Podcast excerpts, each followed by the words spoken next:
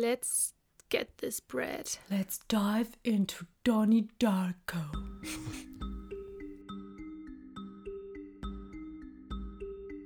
Herzlich willkommen bei einer neuen Folge Popcornplausch. Mein Name, wie immer. Ich habe gerade verstanden. Hässlich willkommen. Auch alle hässlichen, nein. Sind alle beautiful, weil Menschen sind wunderschön. Vor allem die, die Popcornplausch hören. There we go. Ähm, ja, Katie, du bist Katie. Ich bin Katie. Mir gegenüber virtuell, so wie jede Woche oder jede zweite Woche, immer virtuell sitzt Nisa. Yeah. Und wir reden heute über Donnie Darko. Yeah. Den Kultfilm, kann man schon sagen, der Kultfilm. Ist schon ein Kultfilm.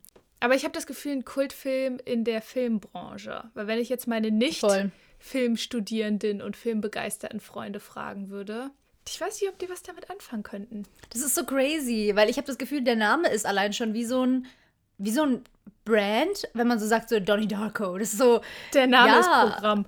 Voll. Also, ja. Auf jeden Fall, ähm, es ist wieder so wie üblich gehandhabt. Nicht äh, so wie letztes Mal, was ja die krasse Ausnahme war, dass ich ganz viele News hatte und Katie gar nicht. Sondern diesmal ist Katie wieder die News-Reporterin und ich lehne mich zurück und esse meine Mandelschokolade. Ja. Ich setze mir wieder meinen Carla Kolumna Reportagenhut auf und habe tatsächlich, ich fange an mit traurigen Nachrichten.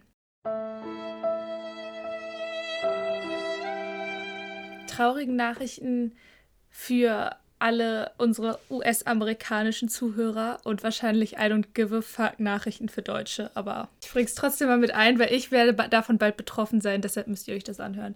Die beiden großen Kinoketten Arclight Cinemas und Pacific Cinemas werden jetzt endgültig schließen. Die werden auch nach Corona, nachdem die Pandemie vorbei ist, nicht wieder eröffnen. Und das ist ziemlich traurig, weil ihr müsst euch das vorstellen, als würde plötzlich jedes Cinestar-Kino in ganz Deutschland zumachen. Und that's sad. Nee, aber das ist wirklich traurig. Aber also warum einfach? Weil die jetzt gar keine Einnahmen mehr hatten und Ja, genau. klar. Und es gibt halt andere Kinoketten in den USA, die noch größer sind, zum Beispiel AMC. Und ähm, da könnt ihr jetzt einfach als Konkurrenten nicht mehr mithalten und sind deshalb jetzt pleite und geben auf. Und sonst von den restlichen News, ich habe natürlich noch mehr News mitgebracht, aber ich muss sagen, diese Woche oder die letzten zwei Wochen, bisschen Durststrecke. Das waren jetzt viel Themen, die mich jetzt nicht so 100% von den Socken gerissen haben. Bin ich ganz ehrlich. Ich fange an mit den coolsten Nachrichten. Ich werde von gut immer schlechter. Das heißt, ihr wisst schon mal, wenn euch die erste schon nicht interessiert, könnt ihr direkt abschalten. Ähm, die erste ist ein Film von Billy Porter. Und kennst du Billy Porter?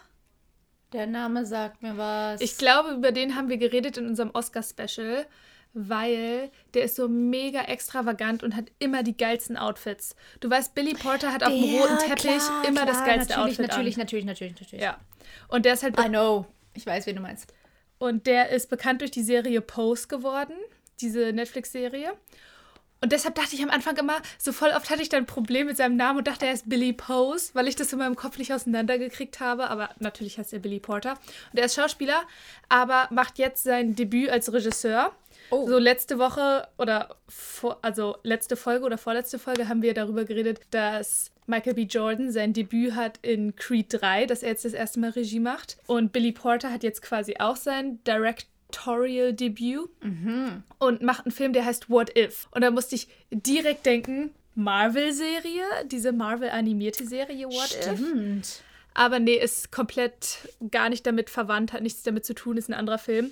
Und der geht über ähm, ein Transgender-Mädchen an der Highschool und ist so eine Coming-of-Age-Story mit einer Transgender-Protagonistin. Aber die haben halt jetzt bekannt gegeben, wer als Hauptrolle gecastet wurde. Und die hatten halt weltweit ein offenes Casting und haben einfach ein neues, frisches Gesicht gesucht. Und das ist jetzt die 17-jährige Jasmine Finney aus England. Aus England oder Irland, glaube ich, die als schwarze Trans-Woman die Rolle bekommt. Und da bin ich voll gespannt drauf. Habe ich irgendwie Bock. Ich mag ja diese woken, in Anführungszeichen, Themen, wenn das so im Film jetzt auch öfter umgesetzt wird. Ja, das äh, fand ich am coolsten. Zweitcoolster Punkt. Wusstest du, dass eine CW, also CW ist so ein Sender in den USA, CW hat zum Beispiel Ja. gemacht Vampire Diaries und ich glaube auch Riverdale und so. Und die machen eine neue Serie. Girl, alles. Die machen einfach eine Serie zu den Powerpuff Girls. Ich weiß, ich weiß. Das habe ich gehört. das ja. Das Ding das ist, ist einfach, ja so cool. das ist die Sache. Das ist die Sache. CW ist bei mir gerade voll auf so einem absteigenden. Ich, ich, ich mache mich so über die lustig, weil die einfach so oft so schlechte Entscheidungen getroffen haben. Die haben immer gute Serienideen gehabt. Die hatten immer die Bis Riverdale bis kam. Riverdale Bis kam Riverdale und sogar kam. da war der Anfang gar nicht mal so schlecht. Doch. Ich habe die ersten zwei Folgen geguckt und habe dann schon erkannt, die Serie wird nichts. Echt? Nee, ich habe das am Anfang echt, ich dachte so, uh, das hat so ein Mystery-Vibe. Irgendwie mag ich das. Irgendwie find ich, finde es gar nicht so schlecht. Aber das war bei allen Lisa, was sagt mir das über deinen Geschmack? Ja. Was sagt mir das über deinen Spaß? wie gesagt, Fast and Furious. ähm, aber ähm, ja, irgendwie, die, die verkacken es dann spätestens immer bei der zweiten oder dritten Staffel. Irgendwie, irgendwie ist da so, die, die sagen dann, hey, komm, lass mal komplett neue Writer einsetzen, wo ich mir so denke, why? Warum macht ihr das? Und ich weiß, es ist gang und gäbe und gerade CW ist ein Tele, also Telesender, ein TV-Sender und nicht äh, Netflix oder Prime oder so. Aber äh, es, ist- es ist immer so komisch, weil man merkt immer, es ist so ein ganz neuer Ton und auf einmal ist man so, hä, irgendwie, irgendwas ist komisch. Und es wird dann immer noch komischer und noch cringiger. Und alleine die Entscheidung, Entscheidung, ganz kurz, allein die CW-Entscheidung von Gossip Girl, Blair mit Dan irgendwann zu verkuppeln, I'm out. I'm so out. Ich weiß nicht, wer in diesem Writers Room. Okay, ja, aber das ist auch ein Sonderfall. Dafür wurde bestimmt auch jemand gefeuert. Dafür wurde jemand gefeuert. da wurde. Aber wenn nicht, dann out. I'm out. Das war. Nee, aber grundsätzlich äh, bin ich gar nicht so auf Kriegsfuß mit CW, obwohl ich dir recht gebe, die haben schon schlechte Entscheidungen getroffen. Aber dann denke ich mir so, ich brauche ja auch keine zweite oder dritte Staffel von Powerpuff Girls. Ich will erstmal eine erste. Das Und da freue ich mich drauf, weil ich mir auch den Cast angeguckt habe. Ja, ich hoffe, dass sie es so machen werden. Und ähm, da war ich schon, fand ich schon cool. ja, wieso? Wer spielt Ähm, mit? Wer spielt? Ich habe das gar nicht mitgekriegt. Ich habe Also, nur mitgekriegt, es gibt eine Serie. Ich habe das Gefühl, man kennt die nicht so. Also manche von euch werden sagen so, oh doch, kennt man auf jeden Fall. Und andere sagen so, never heard of it. Ich kannte halt ein paar davon. Ich, die, die halt die Blonde spielt, ist halt Dove Cameron. Und die mag ich halt voll gerne. uh, Bubbles. Oh, Ja. Ich mag die, ich finde die, ich weiß nicht warum, aber ich habe halt damals ähm, aus, frag mich nicht aus welchen Gründen, diesen Disney-Film Descendants gesehen, wo sie die Protagonistin spielt. Und seitdem finde ich die irgendwie so toll. Und ja, die sieht aus wie so eine Barbie-Puppe. Voll. Also so richtig so, so Puppen-Porzellanfigur. Ja. Ja. dann ähm, die, ich weiß leider die Namen nicht mehr. Wie heißt die mit den roten Haaren und den pinken Augen? Die mit den roten heißt Blossom. Genau. Die mit den blonden heißt Bubbles und die andere heißt Buttercup. Okay, dann Blossom wird gespielt von ähm, Chloe Bennett. Und das hat mir persönlich zum Beispiel jetzt nicht so viel gesagt. Die war in so ein paar, ähm, oh, ich, in so einer Serie, in Shield oder so, in irgendeiner Marvel-Serie war sie auch mit involviert, in so einer ähm, MCU-Serie. Und das letzte fand ich cool. Das ist, ich weiß nicht, ob ich ihren Namen richtig ausspreche, ist Jana Pe Perrault oder Pe Perrild. Ich weiß nicht, ob man es französisch ausspricht oder englisch. Englisch würde ich sagen Perrild. Und sie ist Mu äh, Musikerin. Die hat vorher noch gar nicht geschauspielert. Zumindest nicht in laut Google. Aber da bin ich hyped drauf. Ich feiere Buttercup, ich mochte Buttercup immer. Also, beziehungsweise Blossom, weil sie die Anführerin war, war immer so, generell immer die Anführer geil. Aber dann gleich Buttercup, weil Buttercup war halt die mit den dunklen Haaren und ich hatte halt auch dunkle Haare und deswegen war das so, ja, das ist mir am nächsten. Es ist so witzig, wie Kindergehirne funktionieren, weil ich fand Bubbles am besten. Das ist doch immer so. Es ist immer, wer sieht aus wie ich? Die finde ich cool. Deswegen fand ich ja auch als Kind immer Penelope Cruz und so cool, weil so, ja, die sehen aus wie ich. Deswegen finde ich die cool. Das bin ich. Ich finde, das zeigt aber nochmal, wie problematisch es ist, dass Hollywood jahrelang so whitewashed war. Und dass sich halt so Yes. viele Menschen null repräsentiert gesehen haben. Yes. Und auch immer noch nicht dolle. Das ist richtig krass. Das habe ich mir echt letztens gedacht, weil als Kind, ich, hab, ich bin nur danach gegangen. Ich war nur, wer ist so drauf wie ich, also vom Charakter her, oder wer hat so eine ähnliche Story wie ich. Und zum Beispiel so Südländerin deswegen, ja. Und halt Leute mit braunen Haaren so. Aber wenn ich jetzt, stell mal vor, ich bin schwarz und so, hu, in der ganzen, den ganzen Kinderserien aus unserer Generation so, hä? Ja. Und stell dir mal vor, vor allem wenn es dann irgendwann mal, dass du dich repräsentiert siehst, dann bist du immer nur der funny Sidekick oder so. Du bist nicht mal ein richtig ausge, äh, dachter und zu Ende konstruierter Charakter. Ich kenne das so, ich reg mich schon immer darüber auf, wenn ich jetzt so, so neue Teen-Serien gucke oder Filme. Es fällt mir halt viel auf bei so, sage ich mal, den Low-Budget Coming-of-Age Netflix-Stories die Blondine ist immer die Zicke. Wirklich zu 90 Prozent, gerade so zwischen ab 2010 und jetzt wird es gerade wieder ein bisschen besser, finde ich. Aber von 2010, so High School Musical Era und danach, die Blondine war immer die Zicke. Immer. Und irgendwann ging mir das mhm. so auf den Sack, dass ich mir so dachte, euer Ernst? weil es halt, mhm. halt so das Gegenpendel war dazu, dass halt früher in den 50ern und 60ern die Blondine immer so die femme fatale war. Verstehe ich ja dann auch. Mhm. Aber dann denke ich mir so, wenn ich mich darüber schon aufrege, wie schlimm muss das einfach für Leute sein, die halt noch schlimmer repräsentiert werden oder halt gar nicht. So viel dazu, kleiner Exkurs. Und meine letzten News yes. sind zu einem neuen Film, der 2022 rauskommen wird. Und der heißt Man from Toronto. Und in den Hauptcharakteren, in den beiden Hauptrollen. Drake. Spaß. Nein, aber. Drake geht wieder on screen. Irgendwie weiß ich. Seit Degrassi. It's time. Es ist Kevin Hart. Oh. Einfach mit Woody Harrelson. Und ich liebe Woody Harrelson. Ich liebe auch Woody Harrelson. Ich bin ganz ehrlich, ich mag Kevin Harts Humor nicht so. Ist nicht so mein Fall. Ich auch nicht. Aber ja. gepaart mit Woody Harrelson könnte fun, fun sein. Und es wird so eine klassische Two Buddies Action Komödie. Also mal schauen, wie das mhm, wird. So wie alle Kevin Hart Filme in letzter Zeit. halt wirklich, deshalb war ich so, hm, okay, neuer Film, kann man ja mal mit ankündigen, wer weiß, wen das anspricht. Aber ich war so, so semi begeistert. Ja. Aber alle brauchen einen Job. Ey, du, ich bin froh für jeden, der in dieser Zeit irgendwelche Filme machen kann. Also. Ey, ist voll. Voll. Und dann habe ich nämlich noch ganz spontan News, die mir einfach jetzt on top of the head einfach so eingefallen sind. Am 16. April, in drei Tagen, kommt der Film Monday raus. Und ich bin ja so bereit, mit den zu anzugucken. Also auch Geld dafür auszugeben, um den zu sehen. Monday? Monday ist dieser neue Indie-Film, Low-Budget-Projekt von Sebastian Stan. Ah! Aber warte mal, der Film kommt dann quasi als Dings-Release raus, so als. Äh der kommt in den USA in die Kinos und gleichzeitig ist er on demand zu streamen. Wo? Man muss dann halt eine Gebühr dafür bezahlen, aber angeblich über Apple TV und über Prime. Interesting. Und über beide Portale soll man den dann kaufen können. Und dann denke ich mir so. Interessant. well. Also für, für alle Filmfans da draußen, die Freitag Lust haben auf einen neuen Film. Yeah. Ah, ich kann auch noch ein paar Sachen sagen. Äh, Luca Guadagnino. Gratis Promo hier. Luca Guadagnino, der Macher von Call Me By Your Name, hat ja jetzt sein ähm, zweites Projekt mit Timothy Chalamet angefangen zu drehen. Bones and All heißt es. Ich glaube, das wird jetzt gerade gedreht in New York. Ähm, genau, und es geht darum, um eine junge, ein junges Mädchen, das einen Kannibalismus-Trieb hat und ähm, woher hat er die Idee? das ist so crazy, oder? Und vor allem die Idee stand schon vor der ganzen Sache mit Army Hammer. Die haben bei den Dreharbeiten was gespürt. Da ist Digga. die Idee gewachsen. Es ist wirklich so, weil das Ding ist, es basiert auf einem Roman, den es schon gibt, so. Aber ähm, es ist so krass, dass diese, dass diese Thematiken in der gleichen Welt stattfinden. Und ich frage mich, wie sich Timothy fühlt, weil auf Instagram folgt der Army immer noch. Also, I don't know. I really don't know. Dann die zweite News, die ich habe, das ist das, was ich dir gestern geschickt habe. Tom Holland kriegt ja jetzt wirklich anspruchsvolle Filmrollen seit Cherry.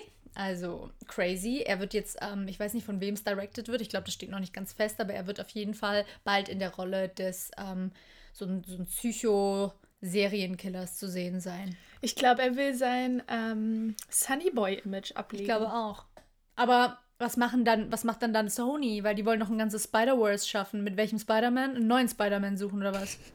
Oh, nee. Ganz ehrlich, ich glaube ja nicht an Sony. Die kriegen das Ich glaube eh auch nicht an Sony. Kette. Wenn die jetzt auf die Idee kommen, noch einen anderen Spider-Man, nochmal einen anderen Spider-Man, also dann, okay, ciao, dann, also dann, dann, oder, oder, oder, noch ganz viel schlimmer, von Andrew Garfield oder Tobey Maguire hört man ja auch irgendwie nicht mehr so viel. Es wäre ja richtig lustig, wenn sie einen von den beiden nehmen würden und so tun würden, als hätte es das Ganze mit Tom Holland nie gegeben. Das wäre ja wieder so, Sony macht schon wieder hier. Oder Szenario Nummer 3, Jared Leto in der Rolle des Spider-Man. Ohne Witz, ich würde Sony sogar zutrauen. Die würden doch say, oh, ciao. Jared Vor allem nachdem sie ihn Morbius spielen lassen haben, dann so, ja, das ist jetzt eine neue Welt, in der hat sich Morbius zu Spider-Man entwickelt und so. Ähm, alles Kommt klar. Morbius nicht auch bald raus?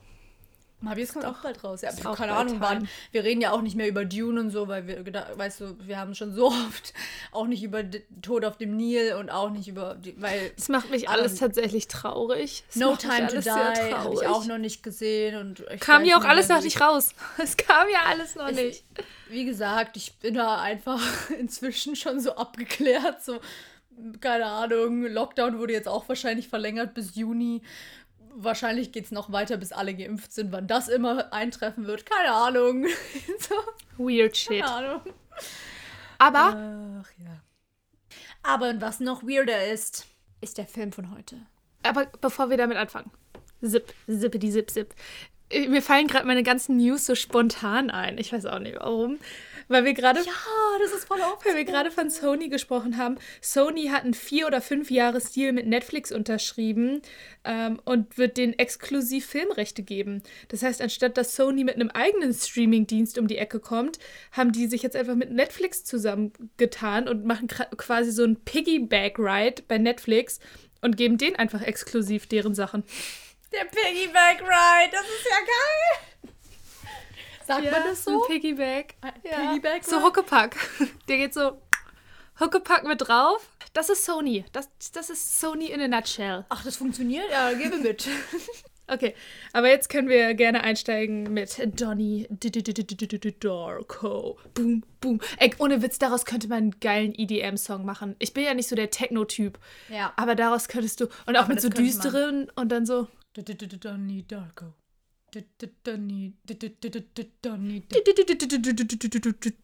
Donnie Darko. Stimmt. Bam, bam, bam, Stimmt, und dann warten alle auf dieses Donnie Darko und danach kommt so der Und ja, Drop. das ist so, ja. wenn alle runtergehen ja, müssen und dann Donnie Darko und dann kommt. und dann springen alle durch die Luft. Das hört sich an nach einer ganz dummen Idee, die realisiert werden sollte.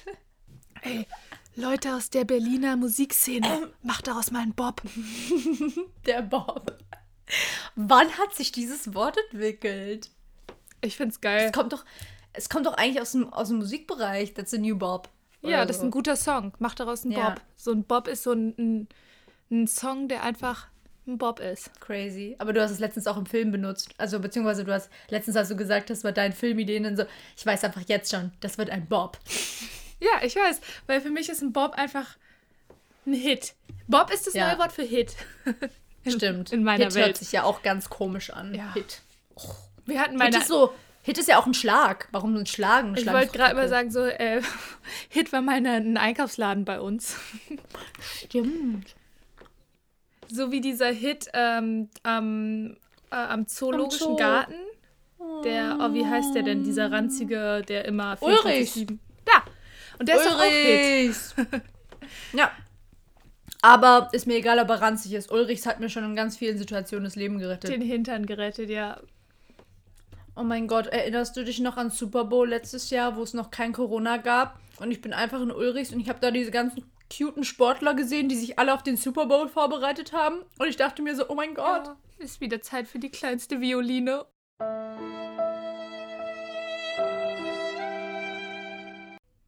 Ja, aber ähm, äh, ja, wir wollen nicht zu lange schwelgen. wir, wir sind gerade, we're stalling, we're stalling. Es ist wirklich so, weil Jake Gyllenhaal ist selber so, wenn sie ihn fragen, fass mal Donnie Darko zusammen, ist der so, äh, well. Ja, aber ganz kurz bevor du damit anfängst, damit alle wissen, worum es hier geht und wo wir uns befinden. Wir reden von der Donnie Darko-Version, die es jetzt bei Amazon Prime gibt. Leider nur auf Deutsch, was mega wack ist, kommen wir später drauf zu sprechen. Aber wir reden nicht von dem Director's Cut aus 2004, sondern wir reden von dem Original-Cut aus 2001. Und ähm, der Film ist super schwer zu finden. Es ist schon ein Wunder, dass sie den auf Deutsch auf Amazon Prime gestellt haben, weil. Man kann den nicht mal kaufen. Man kann den nicht kaufen, man kann ihn nicht streamable kaufen, man kann die DVD nicht also offiziell kaufen. Ich glaube, man kann so ein paar einzelne Elemente finden bei eBay Kleinanzeigen von irgendwelchen Sammlern und so weiter, aber ansonsten, das ist ein mega, vor allem die Geschichte ist mega weird und die Anschaffung dieser Geschichte ist genauso weird. Also, es ist alles weird. Und die Tatsache, dass es einfach der De Debütfilm von Richard Kelly war. Der Debütfilm war einfach Donnie Darko. Finde ich witzig, weil Richard Kelly, der Regisseur, hat danach auch nicht mehr viel coole andere Sachen gemacht. Mm, Danach war der auch wieder weg. Der wurde einmal kurz gehypt und dann weg. war gleich wieder. Das okay. war ein One-Hit-Wonder. One-Hit. Ein One-Bob-Wonder. Oh, okay. Gut. Auf jeden Fall, der Film ist von 2001. Ähm, wurde tatsächlich schon im Januar gezeigt auf entweder Sundance oder Venice Film Festival. Und dann waren 2001 die Terroranschläge. Und dann wurde der quasi im September, Ende September in die Kinos gebracht. Und da musste die komplette Schrift geändert werden. Ich fand, das war irgendwie so ein ganz interessanter Effekt am Rande, weil die Schrift am Anfang von Donnie Darko, die ist so ein bisschen kringelig und die erinnert an so arabische Schriften. Und deswegen haben sie das extra umgeändert, damit es nicht an so eine arabische Schrift erinnert. Ohne Witz, es ist so rassistisch können auch nur Amerikaner sein. Naja, auf jeden Fall. So, ähm, das Genre. Wow. Ich werde gar nicht weiter darauf. So, ohne Witz, das schockt mich gerade richtig dolle. Ist Die crazy, ne? Schrift, dass sie einfach rassistische Vorurteile auf eine Schrift projizieren. Mhm. und deshalb Sorge haben, dass der Film nicht ankommt. Es ist crazy, aber ich werde nicht weiter darauf eingehen, weil wir kennen das eh schon alles. Also, Ja, ähm, ja. Genre ist auch super schwer zusammenzufassen. Ähm, Highschool-Movie einerseits, Science-Fiction andererseits, irgendwo Psychodrama und ganz viele Horrorelemente.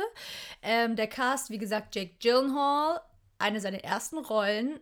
Und ich glaube, er ist auch derjenige, der wahrscheinlich auch zum Kultstatus dieses Films beigetragen hat, weil er spielt die Rolle des psychisch kranken bzw. vorhersehenden Donnie Darko ist einfach mega gut. Und ich glaube, ich habe gerade eine Meldung reinbekommen und ich werde jetzt auf nicht stören. Ich dachte, du sagst, und ich werde jetzt diesen Call verlassen, weil ich jetzt etwas Wichtigeres zu tun habe. Ich habe eine Meldung reinbekommen. Von Jake. so, don't talk about Donnie Darko. ähm, auf jeden Fall, äh, genau. Jake Gyllenhaal in der Rolle von Donald J. Darko. Ähm, Produktionsbudget. Produktionsbudget war einfach bei 4,5 Millionen US-Dollar, was bei den, also in den Staaten Low Budget ist. Und es wurde auch in 28 Drehtagen abgedreht, was crazy ist. Ähm, Musik von Michael Andrews, Kamera von Stephen B. Poster und andere Schauspieler und Schauspielerinnen, die dabei waren, waren Jenna Malone in der Rolle von Gretchen, ähm, Mary McDonald als Mutter von Donnie Darko, ähm, dann haben wir Elizabeth Darko, die gespielt wird von Maggie Gyllenhaal, also auch der richtigen Schwester von Jake Gyllenhaal und ich liebe Maggie Gyllenhaal. Ähm, und was ich auch crazy fand, war Patrick Swayze und Drew Barrymore. Und ich glaube, die beiden wurden halt, also die waren auch cool und ich, ich mag sowieso Drew Barrymore, kann ich immer zugucken. Aber die beiden wurden, glaube ich, so ein bisschen als Kinoschlager, Kassenschlager noch so mit eingesetzt, weil die ganz oft gezeigt worden sind, obwohl es irgendwie, also manchmal hat man so gedacht, so, hä, warum werden die jetzt schon wieder gezeigt? Deswegen habe ich so gedacht, okay, gut, Kassenschlager. Aber finde ich krass, dass sie das hinbekommen haben, das alles zu finanzieren und diese Leute zu kriegen. Vor allem, ich meine, das ist ja nach Dirty Dancing und Drew Barrymore ist ja eh so, ähm, mit 4,5 Millionen US-Dollar als Budget. Finde ich schon crazy.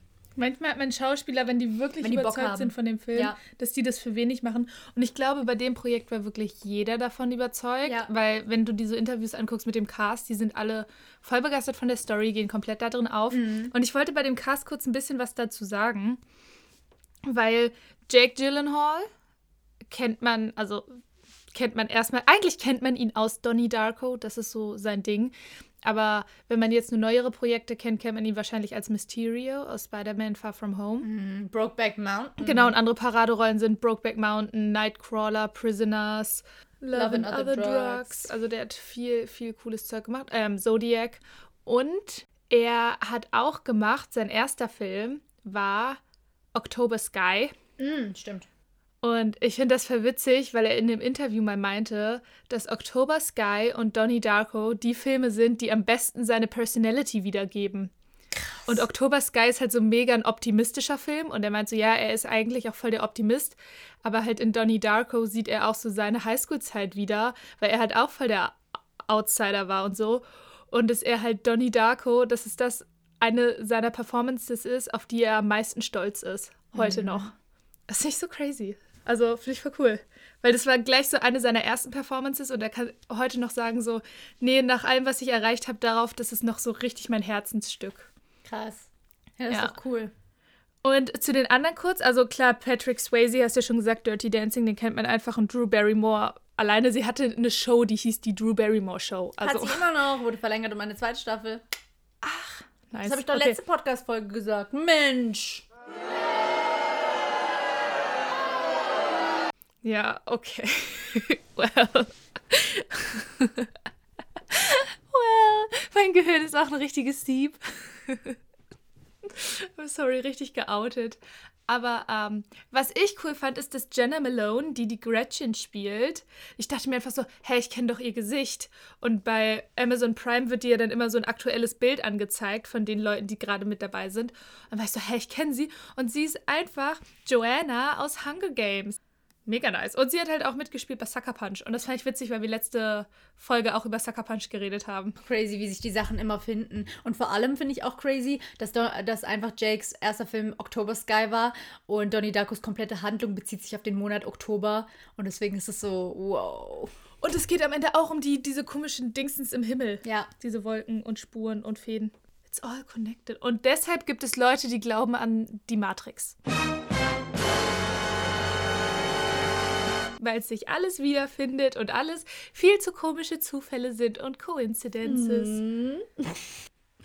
Auf jeden Fall, äh, wir haben sehr geteilte Meinungen über diesen Film, haben wir schon festgestellt. Ja. Weil ich habe diesen Film mit 19 zum ersten Mal gesehen und ich fand ihn damals halt, der hat bei mir so einen nachhaltigen Effekt gehabt. Das war so ein ähnliches Ding wie, nachdem ich Parasite geguckt habe, man war so, was habe ich da gerade geguckt? Und dann musste man richtig lange nachdenken über so unterschiedliche Sachen. Und ich habe mich erinnert, dass ich das richtig gefeiert habe.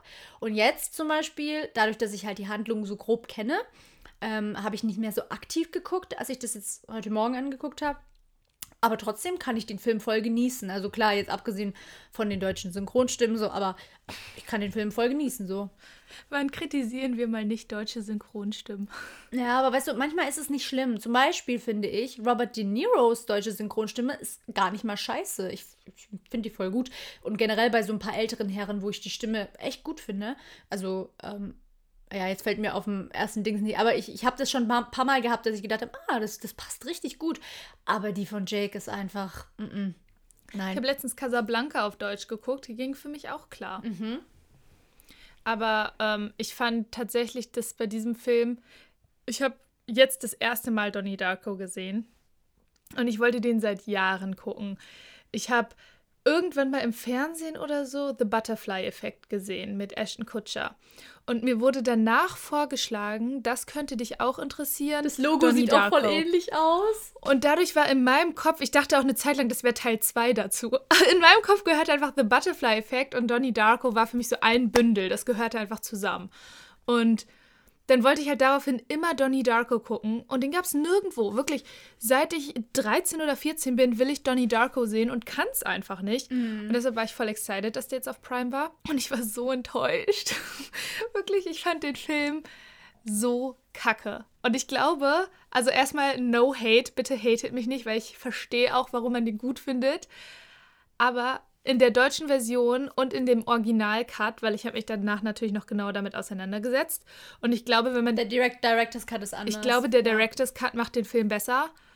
Und wenn ich den auf Englisch geguckt hätte, wäre es auch besser. Weil da ist wirklich in manchen Szenen, ich finde es auch ganz gut, wenn wir die eine vielleicht gleich einspielen, die Szene, wo Jake sich mit seiner Schwester Maggie am Tisch sitzt und die sich streiten. Der Dialog ist auf Deutsch so merkwürdig, weil auf Englisch, finde ich, habe ich dann so Szenen daraus gesehen und denke mir so, ja, das flutscht irgendwie so Geschwister, die sich streiten. Donnie, you're such a dick. Whoa, Elizabeth. Little hostile there.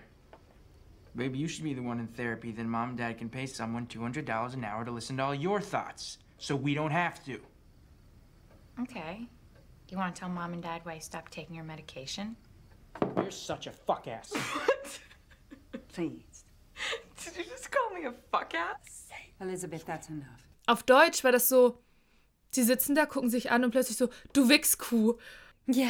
Und ich dachte, der Dialog hat so keinen Sinn gemacht. Es, es wirkte richtig gestelzt. Ja. Und das war halt an allen möglichen Momenten. Es gab auch eine Szene an der Bushaltestelle.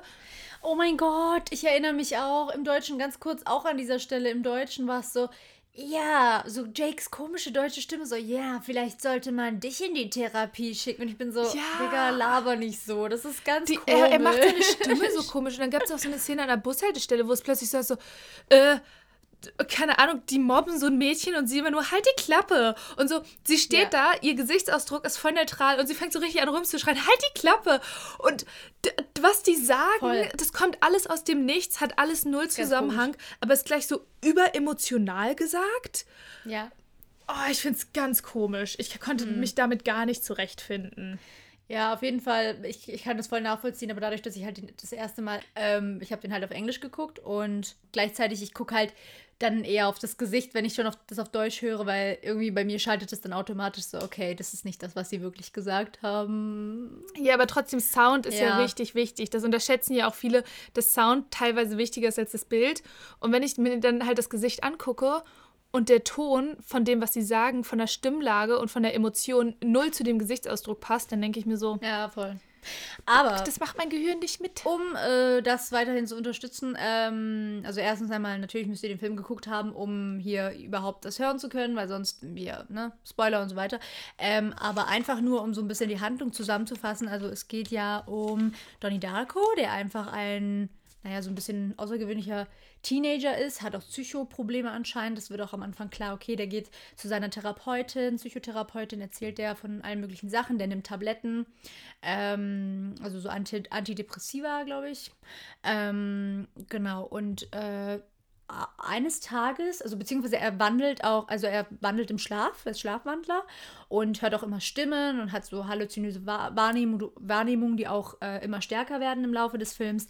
Und man denkt am Anfang, okay, es ist halt so ein Troubled Kid in so einer Vorstadt in Amerika und es spielt, also der Film ist von 2001, aber es spielt Ende der 80er, 1988.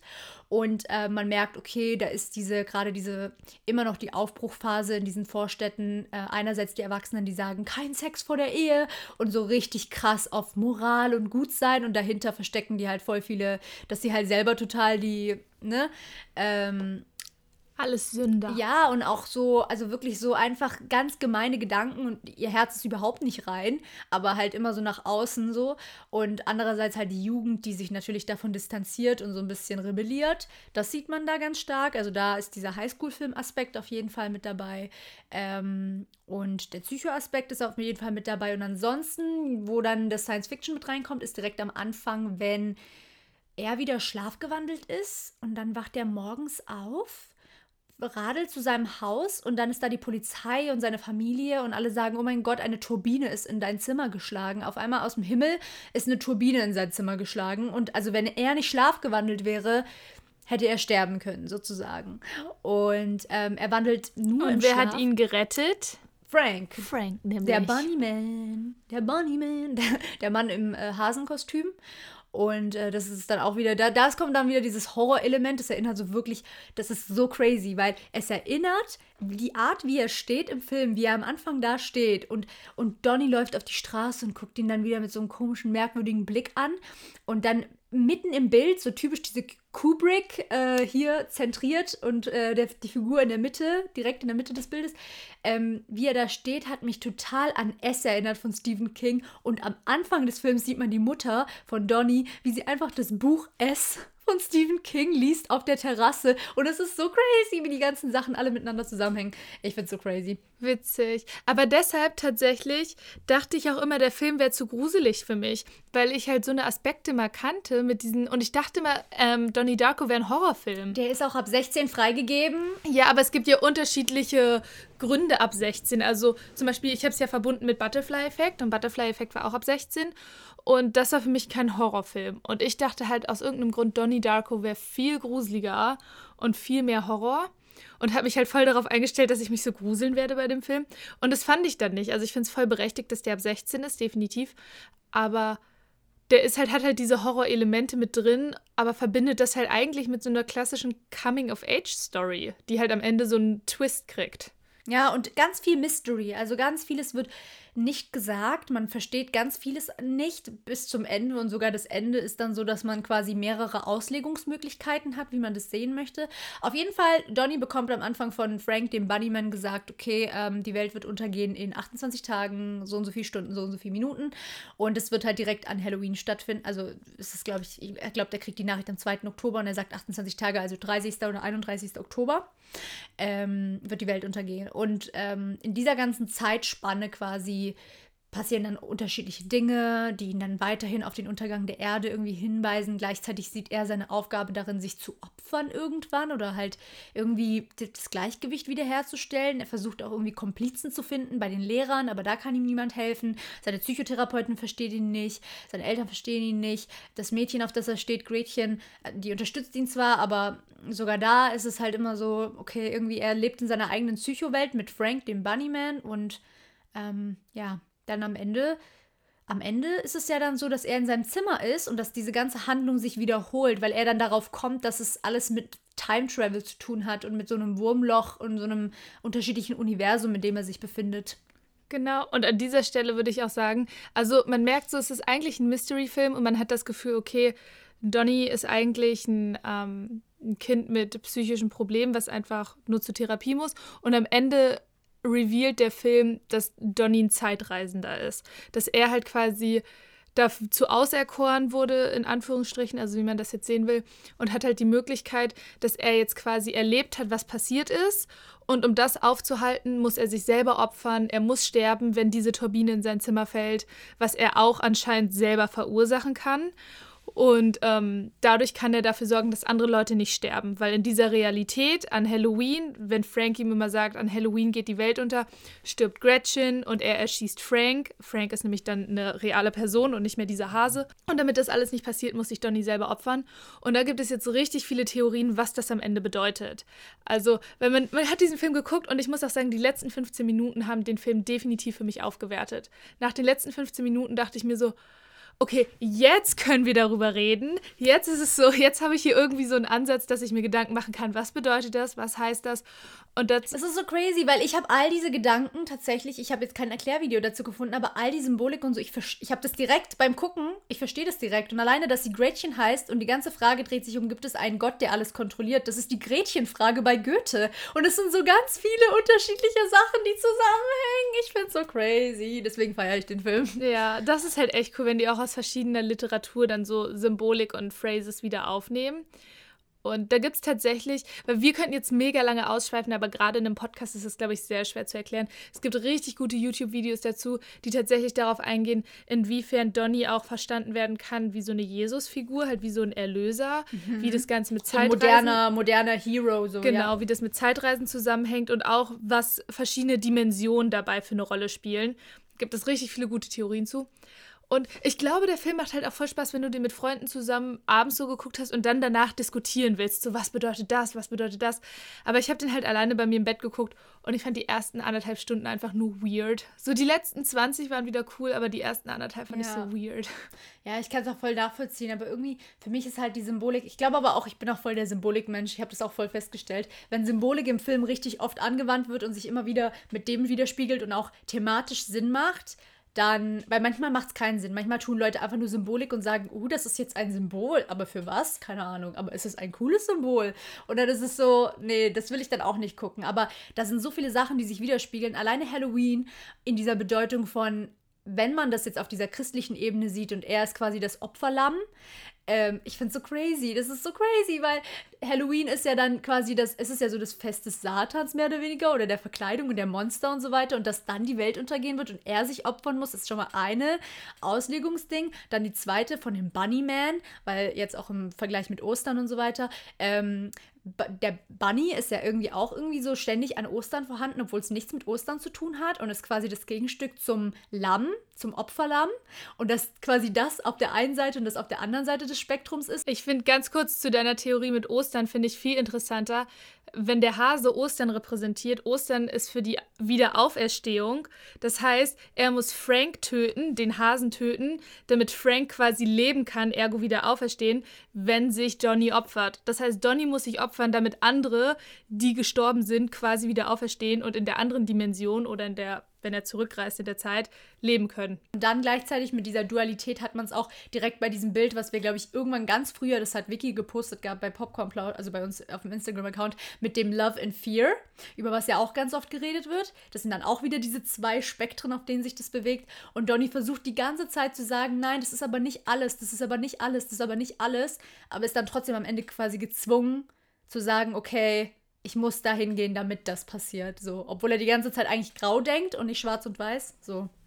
Ich finde Ja. zum Beispiel bei den Lehrern, diese Lehrerin, die die Aufgabe gestellt hat mit Love and Fear, ihre Rolle wurde richtig gut deutlich, was sie repräsentieren soll und dass sie quasi auch so der Antagonist ist für diese Denke von Donny und von der Jugend. Aber ich finde zum Beispiel, der Charakter von Drew Barrymore hat mich ein bisschen gestört, weil ich habe so grob verstanden, wofür sie stehen sollte. Aber dann habe ich zum Beispiel später auch Szenen gesehen, die es anscheinend von ihrem Director's Cut gibt, die mir gefehlt haben, weil ich war am Ende so, ich fühle gar nicht mit ihr mit, dass sie entlassen wurde. Und ich hatte jetzt auch nicht das Gefühl, dass sie so revolutionäre Teaching Methods da angewandt hat, außer dass sie so ein Buch vorgetragen hat, was viele Eltern oder Lehrer irgendwie anzüglich fanden. Aber an sich fand ich, sie wirkte jetzt nicht so, als wäre sie wirklich eine Vertraute, an die sich Donny wenden könnte. Sie wirkte für mich nicht, wie du das sonst in Serien oder Sitcoms manchmal hast, so der Lehrer, der so cool ist und die Kinder versteht, dass die Kinder sich auch an die Person wenden können. Den Vibe hat sie mir gar nicht gegeben.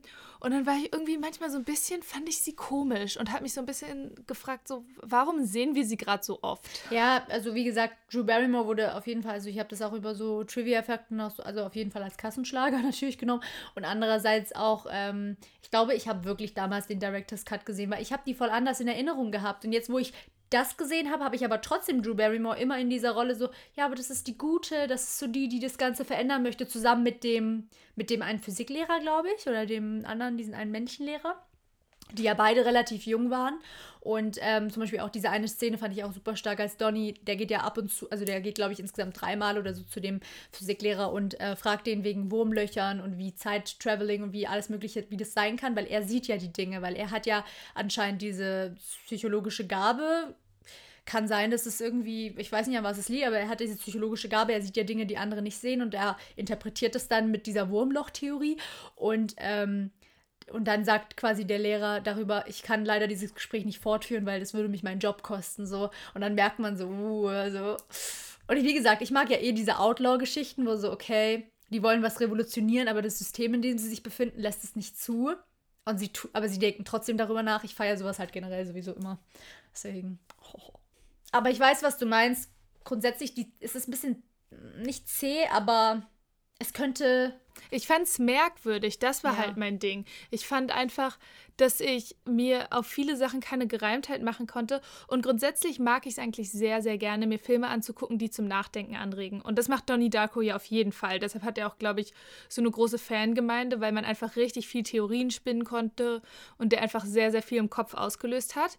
Was ich grundsätzlich gerne mag. Aber ich fand, der Film selber hat mir einfach einen sehr, sehr weirden Vibe gegeben, mit dem ich persönlich nicht so viel anfangen konnte. Wie gesagt, vielleicht liegt es an der deutschen Synchro, vielleicht liegt es am Cut, vielleicht bin ich zu alt und hätte ihn früher sehen müssen oder vielleicht ist einfach nicht mein Ding. Ja. Who knows? kann sein. Vielleicht ist auch eine Mischung aus Ich ordne allem. Donnie Darko auf jeden Fall auch in so ein Spektrum von Filmen, wo ich echt. Da fällt zum Beispiel Butterfly Effect auf jeden Fall rein. Ich glaube, das sind diese Filme, die entstanden sind, nachdem Matrix war, wo dann die Leute sich gefragt haben, ist das, ist die Welt die Welt, in der wir leben? Oder ist das eine ganz andere Welt? Und ich glaube, dann sind so Sachen entstanden wie Butterfly Effect und, und Donnie Darko. Also dieses Mystery, aber Mystery auf so einer Science-Fiction-Ebene und gleichzeitig dann aber mit Menschen und realen Problemen und Und dann halt aus, aus einer jungen Perspektive erzählt. Halt wirklich so, die jungen Leute machen sich Gedanken und hinterfragen und nehmen die Welt eben nicht so hin, wie es Erwachsenen immer eingepredigt wurde, sondern sind dann so, warte, lass uns das nochmal von der anderen Seite Ich betrachten. finde so geil, wie Filme einfach die Gesellschaft immer widerspiegeln, weil ich glaube, in dem gleichen, also Matrix ist 99 rausgekommen, dann ging das Millennium quasi los, also 2000, das neue Jahr, Jahrhundert, ähm, das neue Jahrtausend, das neue Jahrtausend, ja. Ähm, und äh, dann kam Vanilla Sky raus, Butterfly Effect und Donnie Darko, alle so direkt Anfang der 2000er. Mhm.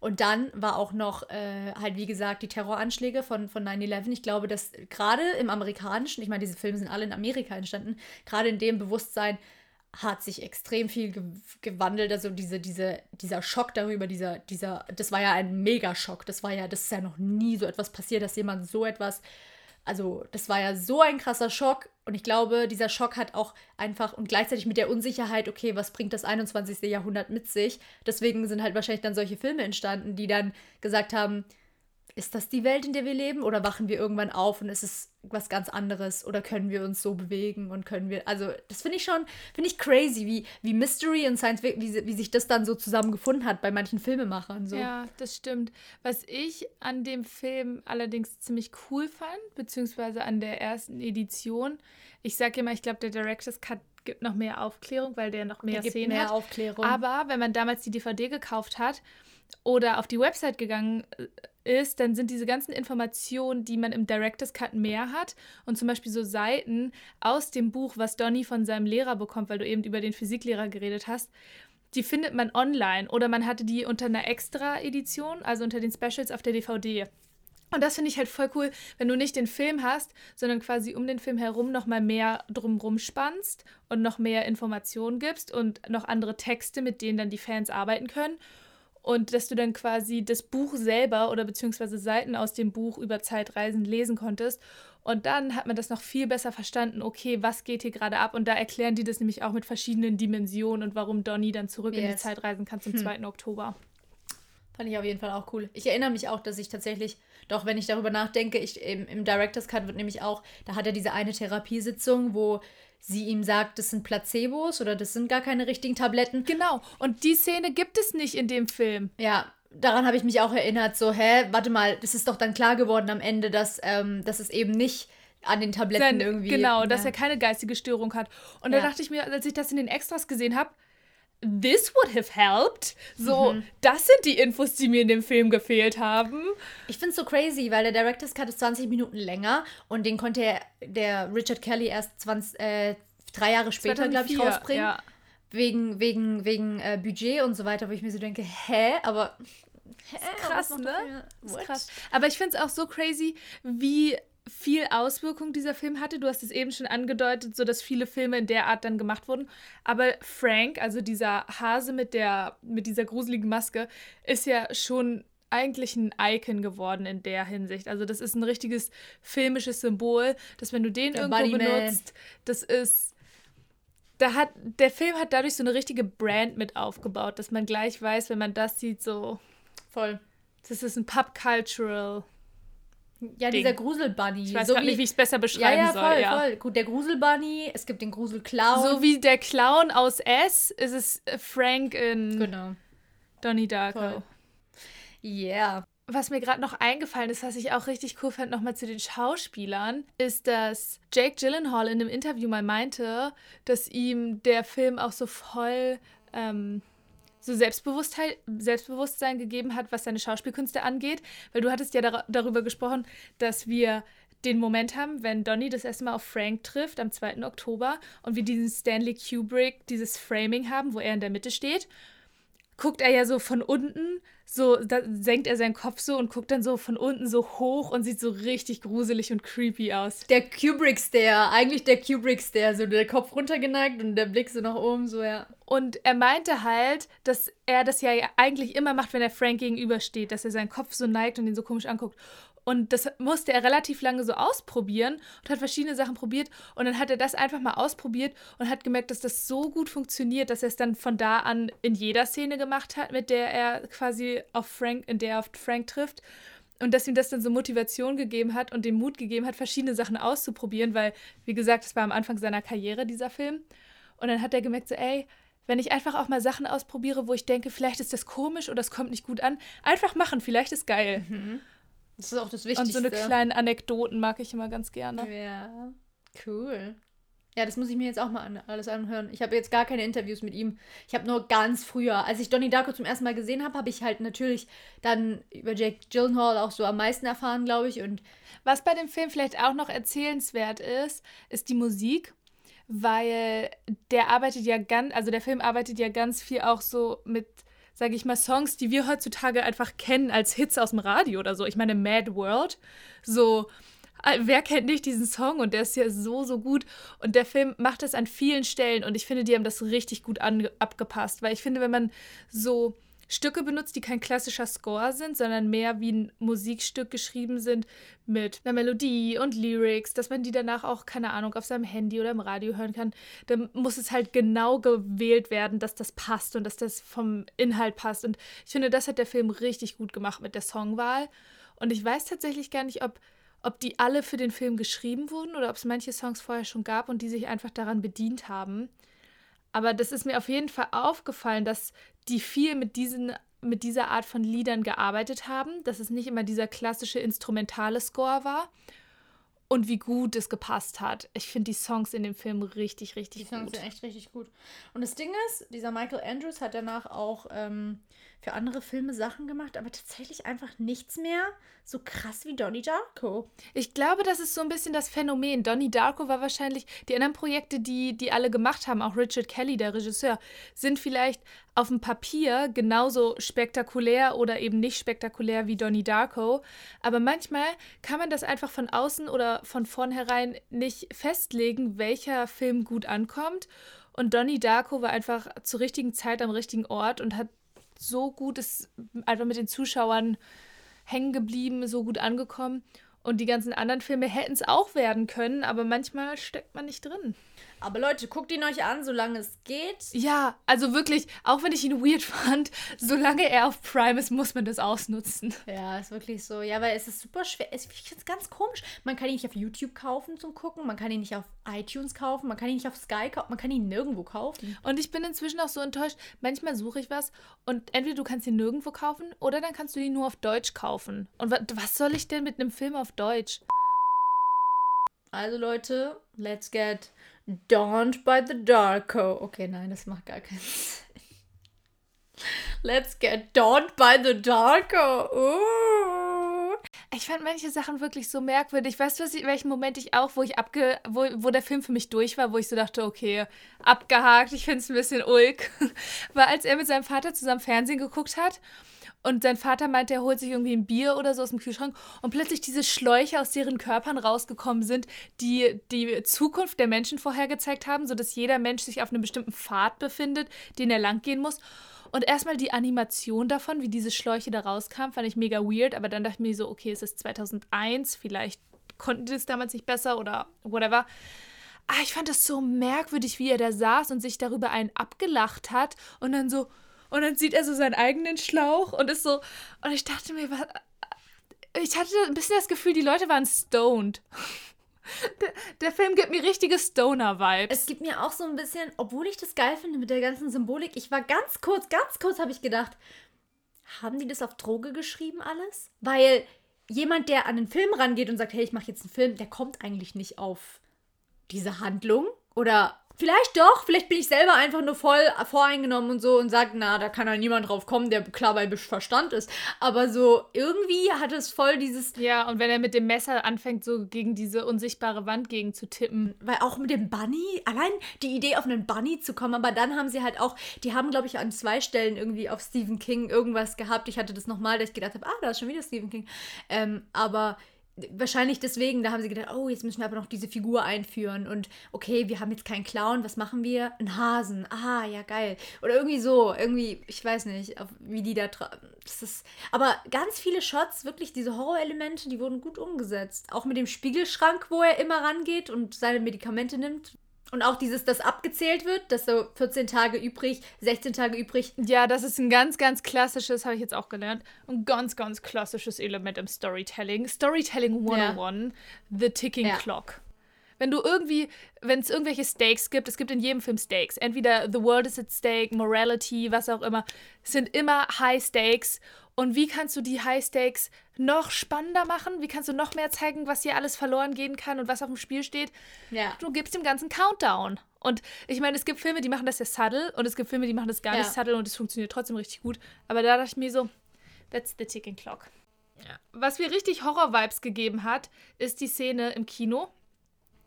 Und da habe ich tatsächlich eine Logikritik. Die einzige Logikritik war alles andere, denke ich mir so, selbst das mit den Dimensionen und den Zeitreisen, wenn man sich Erklärvideos anguckt, ist schlüssig. Kann ich euch abkaufen. Einzige Logikproblem, der guckt mit seiner Freundin Film im Kino. So, wenn du im Kino bist, du schläfst nicht nach 10 Minuten ein, du schläfst nach einer halben Stunde ein. Das heißt, sie schläft, dann kommt Frank, dann erzählt Frank ihm alles, was da passiert und hier ist dieses Wurmloch und das Portal und so funktioniert die Welt. Du musst jetzt dieses Haus anzünden. Dann kann er losgehen, kann zu dem Haus gehen, kann das Haus anzünden, kann gucken, wie das Haus in Flammen aufgeht und zurück ins Kino laufen. Und sie schläft immer Und sie noch. schläft immer noch und der Film ist noch nicht vorbei. Ich war so, how? Der Film ist schon vorbei gewesen. Die ist einfach im Kino eingepennt, aber da kam dann auch keiner. Normalerweise machen sie die Lichter an und sagen raus Ja. hier. Also. Als ob nicht irgendwer stimmt. kommt. Als, da dachte ich mir so, also was für einen Film gucken die? Das stimmt, das stimmt. Das stimmt. Das war mir ein bisschen, ja. Die Kritik, die einzige richtige Kritik hier. Ja. Und vor allem, ich habe sie am Anfang gar kein Popcorn essen sehen. Und ich glaube, als Donny dann wieder zu ihr gekommen ist, hat er so ein Popcornstück von, von ihrem hier so Schoß irgendwie oder von ihrem Dings so genommen und gegessen.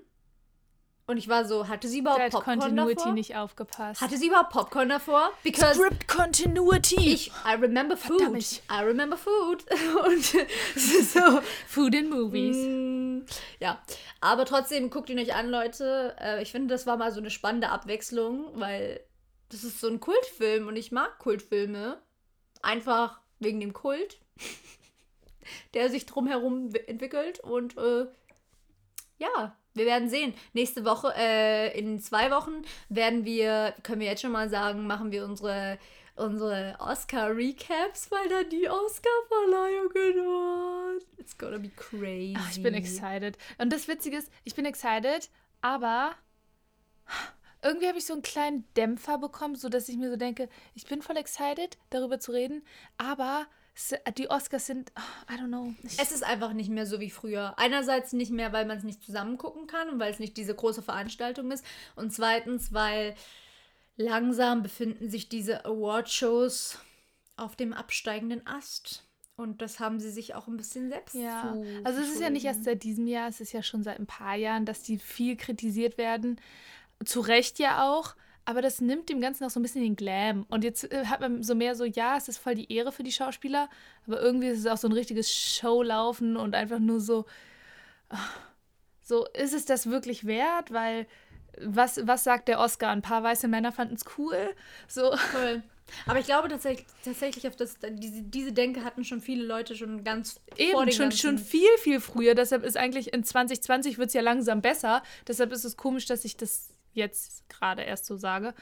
Aber, well, who knows. Trotzdem bin ich hyped. Trotzdem gucke ich mir gerne die Filme an. Weil man kann sagen, was man will. Und auch sagen, ja, der Oscar ist eigentlich nichts wert. Es bringt mich trotzdem dazu, Filme anzugucken, die ich sonst vielleicht nicht gucken würde. Weil ich bin dann schon, dass ich sage, ich will alle Oscar-nominierten Ja, Filme und man sagt sehen. ja immer noch Academy Award Winner, Jake Gyllenhaal oder so. Also, weißt du, so, wobei, ich weiß gar nicht, hat er überhaupt den Academy schon mal gewonnen? Weiß ich nicht, aber er hat auf jeden Fall für seine Performance in Brokeback Mountain den BAFTA bekommen. Nice. Guys, wir melden uns in zwei Wochen. Und äh, bis dahin, In- äh, In zwei Wochen, 13 Stunden, 22 Minuten und 5 Sekunden. bis dahin, äh, für die, die es noch nicht mitgekriegt haben, folgt uns auf Instagram. Da bekommt ihr den besten Film-Content. Ähm, wir versprechen es. Ähm, jeder, der euch was anderes erzählt, lügt. Und ansonsten ähm, auch unsere ganzen Oscar-Prognosen und so weiter machen wir alles darüber. Das heißt, wenn ihr da up-to-date bleiben wollt, dann geht auf Instagram vorbei und folgt uns. Und erzählt euren Freunden und den Freundesfreunden. Und bye.